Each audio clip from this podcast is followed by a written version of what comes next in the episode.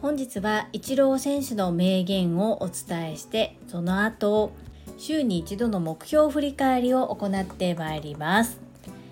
このチャンネルではボイシーパーソナリティを目指すジュリが家事育児仕事を通じての気づき工夫体験談をお届けしています。さて日曜日皆様はどんな素敵な日曜日をお過ごしでしょうか？イチロー選手の名言はたくさんあります。そして有名なものも多いです。本日はその中からいくつかご紹介をさせていただきます。リスナーのあなたの心に響く名言があれば嬉しいです。壁というのはできる人にしかやってこない。超えられる可能性がある人にしかやってこない。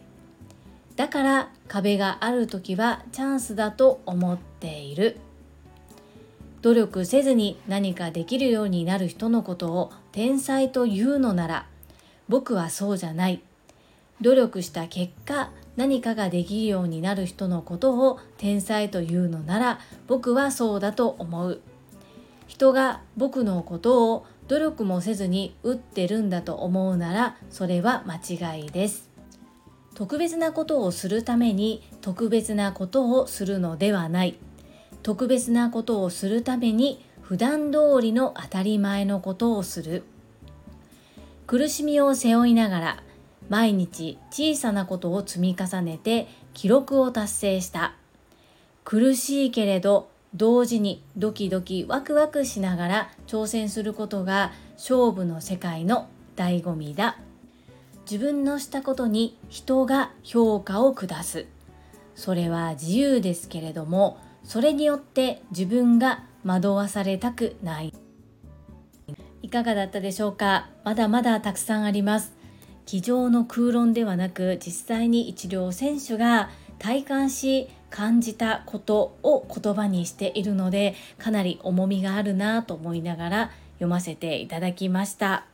引き続き目標の振り返りを行います YouTube 講演家鴨頭義人さんの調べによりますと念頭に立てた目標を達成する方19%未達成の方が37%トータル56%残り44%の方は自分で立てた目標すら忘れてしまっているという数値が出ています。これはもったいないということで私の場合は3つに分けて健康学び個人の活動それぞれに目標をどれぐらい達成したのかを1週間で振り返っております。それでは参ります。健康からです。1毎日1分ヨガを行う。丸。2毎日1分筋トレを行う。丸。3週に3回1回20分を目安に歩くまたはスロージョギングをする三角。これなかなか具体的に数字を入れて目標を決めたもののなかなか丸になりませんので ちょっとこれもう少しまたハードルを下げてみようかなというふうに考えております。4歯のメンテを行う定期的に通っておりますので丸です。次は学びです。1、1日1分読書をする。丸。2、毎日ボイシーを聞く。丸。3、月に一度サブスクの宿題を提出する×です。このずっと続いている月に一度サブスクの宿題を提出する×いい加減に考え直さないといけないなというふうに改めて今日感じております。次は個人の活動です。1、2つの事業のリンク集を作る。丸。2名刺を作り直す。丸。3パワーポイントの作り方を学ぶ×。4来年の確定申告に向けて月に一度データの整理を行う。丸。5片付けのオンライン講座を12月までに作る。こちらは今進行形です×ですね。現時点ではまだ形となっておりません。6デコ巻き寿司のラグジュアリー戦略を行う×です。はい、個人の活動が今ちょっと停滞しております。どちらかというと学びに重きを置いておりますので、結果としては×ですが、これで大丈夫というふうに思っております。さて皆様はご自身が念頭に立てられた目標を覚えておられますでしょうか？定期的に振り返っておられますか？ぜひ一緒に手帳に書くなりノートに書くなりして1週間振り返ってみるのはいかがでしょうか？特に書く場所がないよという方はこちらのコメント欄をご活用いただいても大丈夫です。ぜひ皆様も一緒に振り返ってみてください。この配信が良かったと思ってくださった方はいいねを継続して聞いてみたいなと思っていただけた方はチャンネル登録をよろしくお願いいたします。皆様からいただけるコメントが私にとっての宝物です。とっても励みになっておりますし、ものすごく嬉しいです。心より感謝申し上げます。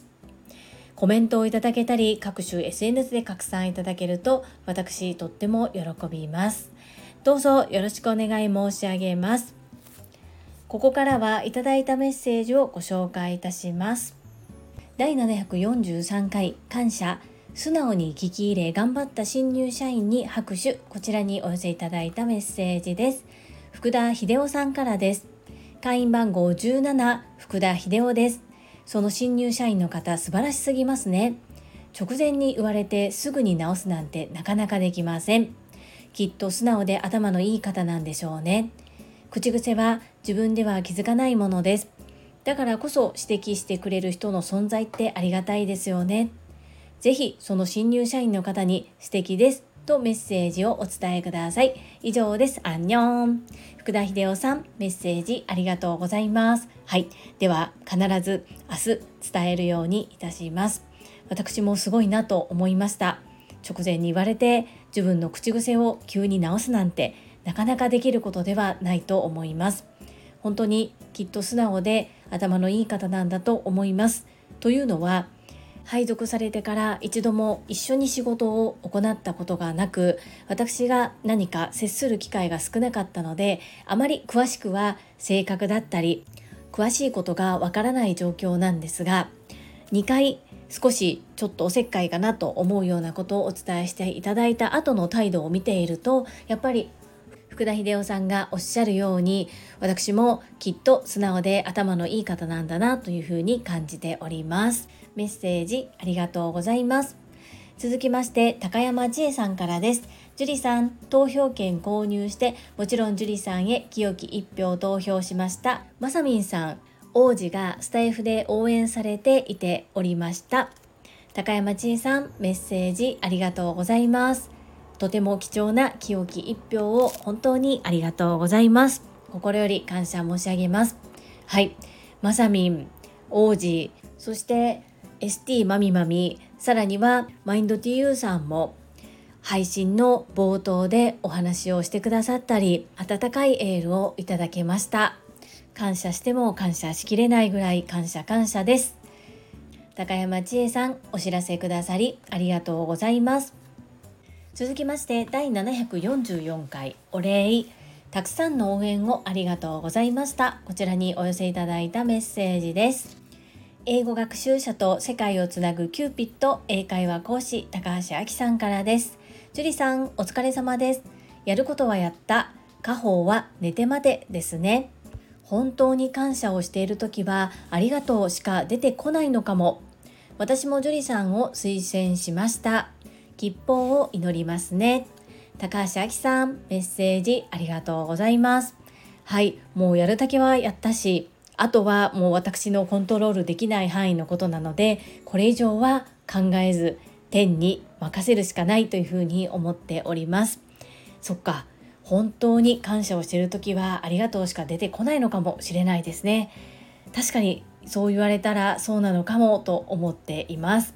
そして高橋明さんもお忙しい中、私の推薦をしてくださり、心より感謝申し上げます。ありがとうございます。続きまして、テニバカさんからです。樹里さん、毎度、今日も暇なんでコメントします。樹里さんが大好きな西野さんが大事にしている言葉知ってるやろ凡事徹底。これって樹里さんが今回やってるなって思ってん。ボイシーフェスの告知があったらすぐに実践し、実践。最終日までやり続けたやん。あんなん普通できひんよ。俺の父親もゴミ収集車1台から会社作った人間やねんけどいつも言うてる言葉があってさコツコツが大事やでって言うてたし夕方のミーティングで聞いてたらずーっと同じことしか言うてないわ。そう思うと樹里さんってほんまにすごいなって思うねん。まさしくやらない後悔よりやった経験やね。そう一つ聞きたかってんけどコミュニティに配信してあったなんとかリスペクトラボって何なのかな？アラフォーテニスおじさんにもわかるように教えてや。頼んますせテニバカ王子メッセージありがとうございます。はい。私が必ず配信の最後に自分の告知を入れているのは西野さんに教えていただいたからです。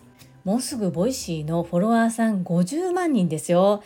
そんな西野さんでさえ毎回オンラインサロンの告知を入れたり今10月28日に幕張メッセで盆踊り大会をされますがその時のことももう数ヶ月も前からずっと毎日告知されてますよね。あのキングコング西野昭弘さんですらそれだけずっとやっているのに一般人で何も名の知れてない知名度もない私が何もしなければ何にも誰にも知られることなく進んでいく。それは当たり前のことだなというふうに思うんですね。そして私は自他ともに認める応援が大好きな人です。なので自分以外の方の告知はガンガンできる。でも次戦は本当にやりたくないししたくないし好きじゃないし苦手です。ただじゃあ苦手だったらやらなくていいの？やらなくていいものもあると思います。今回の場合は自分がなりたいやりたいことそれをするためにやっぱり次践はしなければならないこと私の中で。そして自分が今乗り越えなければならない壁というふうに捉えています。なので一日一日大切に実践を行いました。なので悔いはありません。そして超潜入リスペクトラボアンテナを立ててくださってありがとうございます。少し話すと長くなると思っていて第1回目の配信っていうのを9月の中旬来週あたりを考えています。配信前に少し皆様に概要を説明しようと思っていたところです。話を振ってくださってありがとうございます。ここで少し簡単に触れさせていただくと超潜入リスペクトラボというのは私が作った新番組でございます。9月1日からスタンド FM 継続毎日配信が3年目を迎えるにあたり新たな挑戦をしていくものです。私が個人的に詳しくお話を聞いてみたい方をお招きして対談した内容をお届けする番組で公開後1週間は無料。その後はメンバーシップの方のみが聞ける放送という形で運営してまいります。ある程度詳しいことに関してはコミュニティに掲載をしております。そして実際に始まる前になぜ私がこれを行おうと思ったのかとかそういったところも具体的にリスナーの方々へご説明する時間を設けようと思っております。テニバカ王子新番組に触れてくださりありがとうございます。続きまして、さなえさんからです。樹里さんおめでとうございます。祝自分の宣伝を毎日続けることの難しさ、やりきった感動は涙、わかります。対談相手が朝倉先生というミラクル行為 サナゴンメッセージありがとうございます。そして個別にもとってもとってもあったかいメッセージをいただけましたこと感謝申し上げます。泣くつもりはなかったんですけど感極まってしまって涙が出てしまいました。そして静岡でのイベントを大成功に収められたサナゴンだったらきっと私の実践に悩むというか苦しむ気持ちも分かっていただけたのではないかなというふうに感じます。何も考えず自分のことを PR できる方もいらっしゃる中私は本当に自分のことを伝えるのがとても苦手です。なので苦手に自分から挑んだというところは少し成長できたかなというふうに思っています。そうなんですよね。対談相手。どなたになるのでしょうか？そして外部からの方はどういう形で行うのか？そこもボイシーさんの決定を待ちたいと思います。サナゴンメッセージありがとうございます。そしてサナゴンの応援もさせていただきましたよ。新たな挑戦頑張ってくださいね。メッセージありがとうございます。続きまして泉さんからです。ジュリアーノ奇跡を起こす人やからこれからも起こしまくるで。結果成果は後からついてくるから今できることだけを全力で。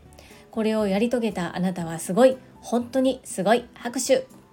昨日のミラクルの裏話配信してもうみんな報復絶倒やから奇跡の時間を共有できて幸せでした。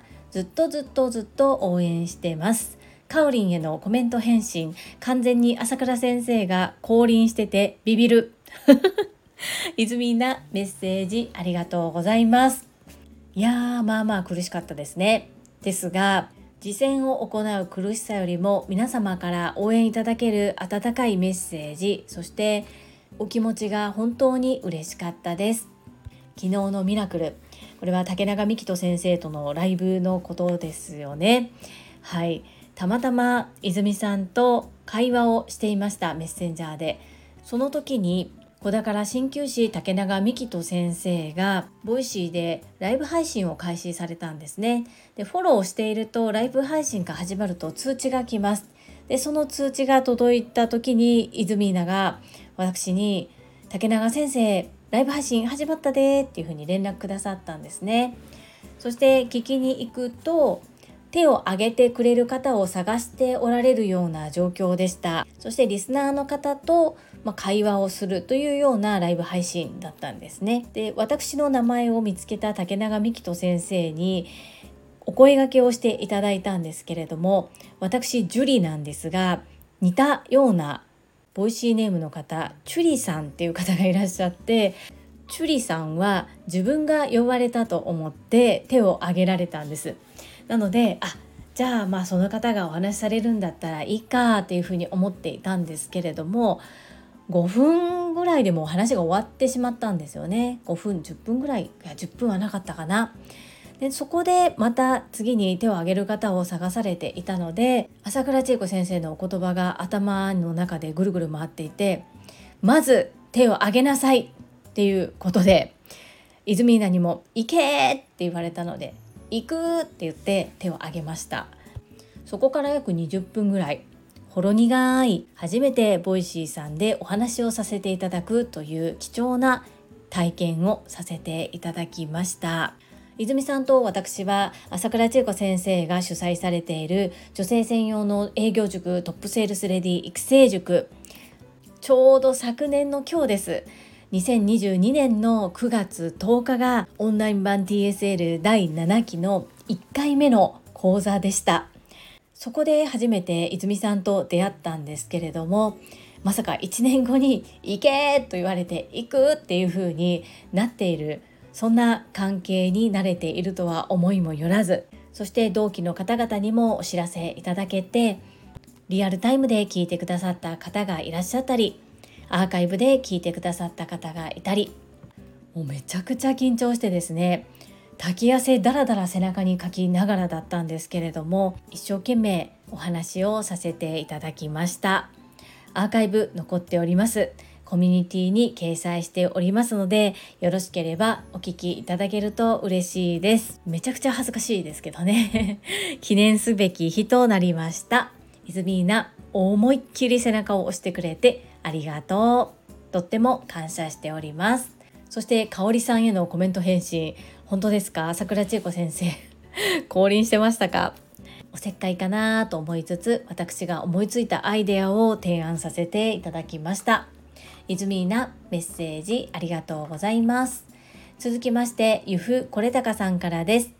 約2年前の樹里さんから比べると明らかにポジティブでアグレッシブになったのは肌感で分かっててんけど真の部分本質的なところって実はあんまり変わってはないんよね。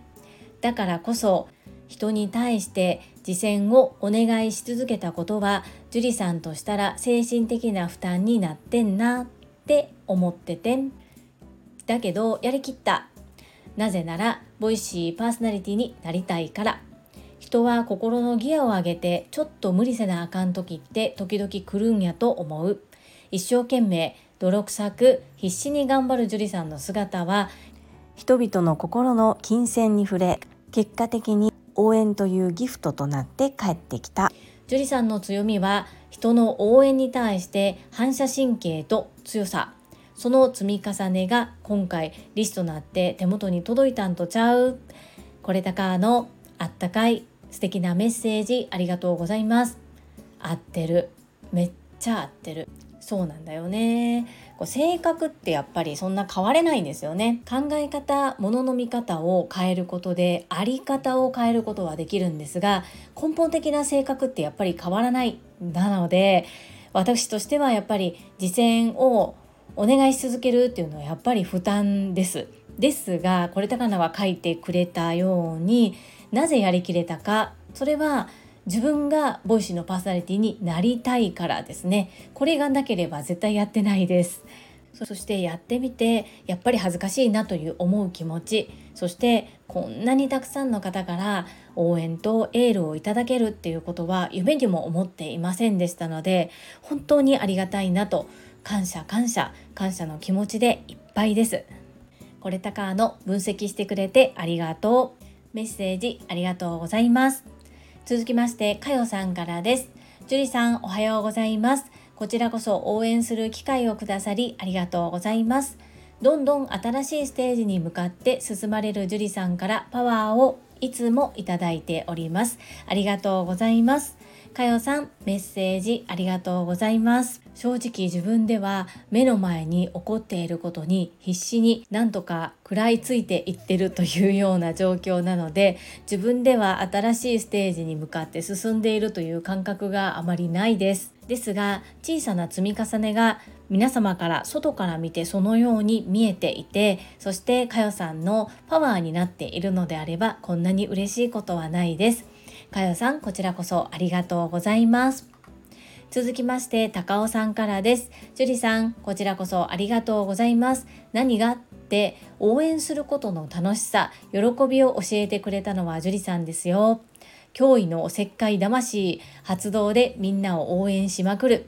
応援はしてもらったらもちろん嬉しいですが応援することは一緒に頑張っている感や相手の喜びを一緒に味合わせてもらえてもっともっと嬉しいですからね。樹里さんこれからも応援しまくりますよ。ティキオさんメッセージありがとうございます。そうなんですよ。相手の喜びを一緒に味合わせてもらってものすごく幸せな気分になって自分ごとのようにめちゃくちゃ嬉しいんですよね。本当に驚異のおせっかい魂自分でも思いますが恥ずかしいこと人前に出るのが苦手とかいうことよりもおせっかい魂の方が勝っちゃうんですよね。本当に変な性格だなと思って自分を自分で変態だと思っています。ティキオさん、たくさんたくさん応援してくださってありがとうございます。そしてハートマークがすべてオレンジ。これはきっとボイシーをイメージしてオレンジにしてくださっていますね。お心遣いに感謝申し上げます。ありがとうございます。続きまして、なごっちさんからです。樹里さん、おはようございます。ボイシーでの配信叶いますように、私も一票入れさせていただきました。なごっちさん、メッセージありがとうございます。そして清き一票本当にありがとうございます。心より感謝申し上げます。今回は一つのイベントに対してチャンスが訪れたので挑んだという形なんですがボイシーのパーソナリティになる夢は諦めず挑み続けます。なごっちさんメッセージありがとうございます。続きましてゆっきーさんからです。樹里さん昨日は忙しい時間なのに私の LINE に手取り足取り対応してくださりありがとうございました。先延ばしにしてしまっている私、気になりつつもギリギリになってしまってバタバタしてしまった。そして迷惑をかけてしまった。本当に申し訳なかったけど最終的に成功できてささやかな応援ではありますが樹里さんのお役に立てて嬉しいです。いつまでも応援しています。やったージュリさん、おめでとう。ボイシーフェス楽しみにしています。よしくです。ゆっきーさん、メッセージありがとうございます。とんでもないです。私のために貴重な時間を使って、ボイシーフェスの先行発売チケットを購入しようとしてくださり、で何名かの方に実はお伝えしたんですけれどもちょっとやり方が複雑で分かりにくかったですよね。なので本当にボイシーさんのスタッフさんになったかのような気持ちでサポートをさせていただきました。ですが私がサポートしたのはユッキーさんが私に対して応援してくださることでありましたのでこれは当たり前のことです。そして貴重なお時間貴重な費用を使って私の応援をしてくださったこと心より感謝申し上げます。ユッキーさんこの度は本当に本当にありがとうございます。そして素敵な予祝もありがとうございます。しっかり受け止めました。感謝申し上げます。続きまして高山千恵さんからです。樹里さんボイシー対談おめでとうございます。クラッカー。樹里さんはそこにいらっしゃるだけで私はたくさんいただいております。愛いっぱいの今回の配信とっても幸せになりました。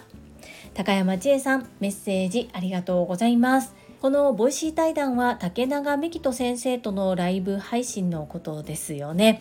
はい。これはね特別なものではなくってリスナーの方はどなたでも参加ができるものでした。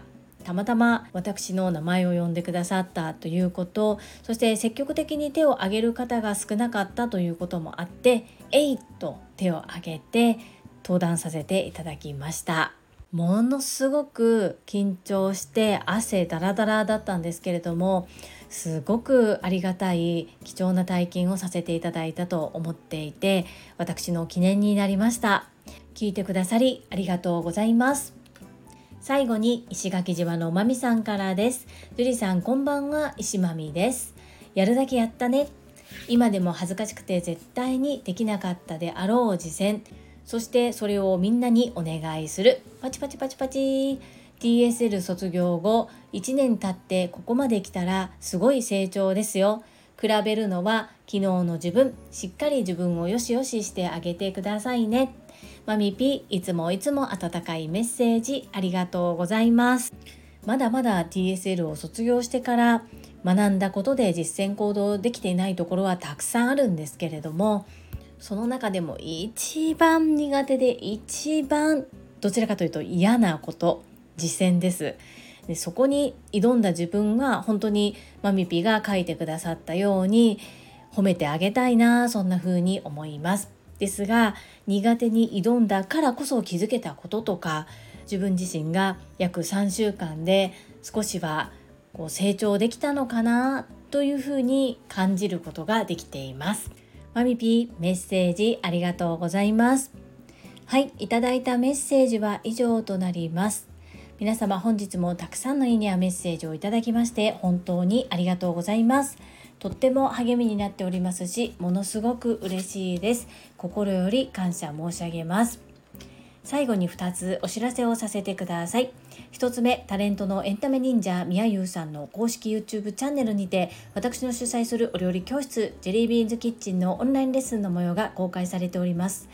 動画は約10分程度で事業紹介自己紹介もご覧いただける内容となっております。概要欄にリンクを貼らせていただきますので、ぜひご覧くださいませ。2つ目、100人チャレンジャー in 宝塚という YouTube チャンネルにて42人目でご紹介をいただきました。こちらは私がなぜパラレルワーカーという働き方をしているのかということがわかる約7分程度の動画となっております。概要欄にリンクを貼らせていただきますので、合わせてご覧いただけると嬉しいです。どうぞよろしくお願い申し上げます。それではまた明日お会いしましょう。素敵な週末をお過ごしください。スマイルクリエイター、ジュリでした。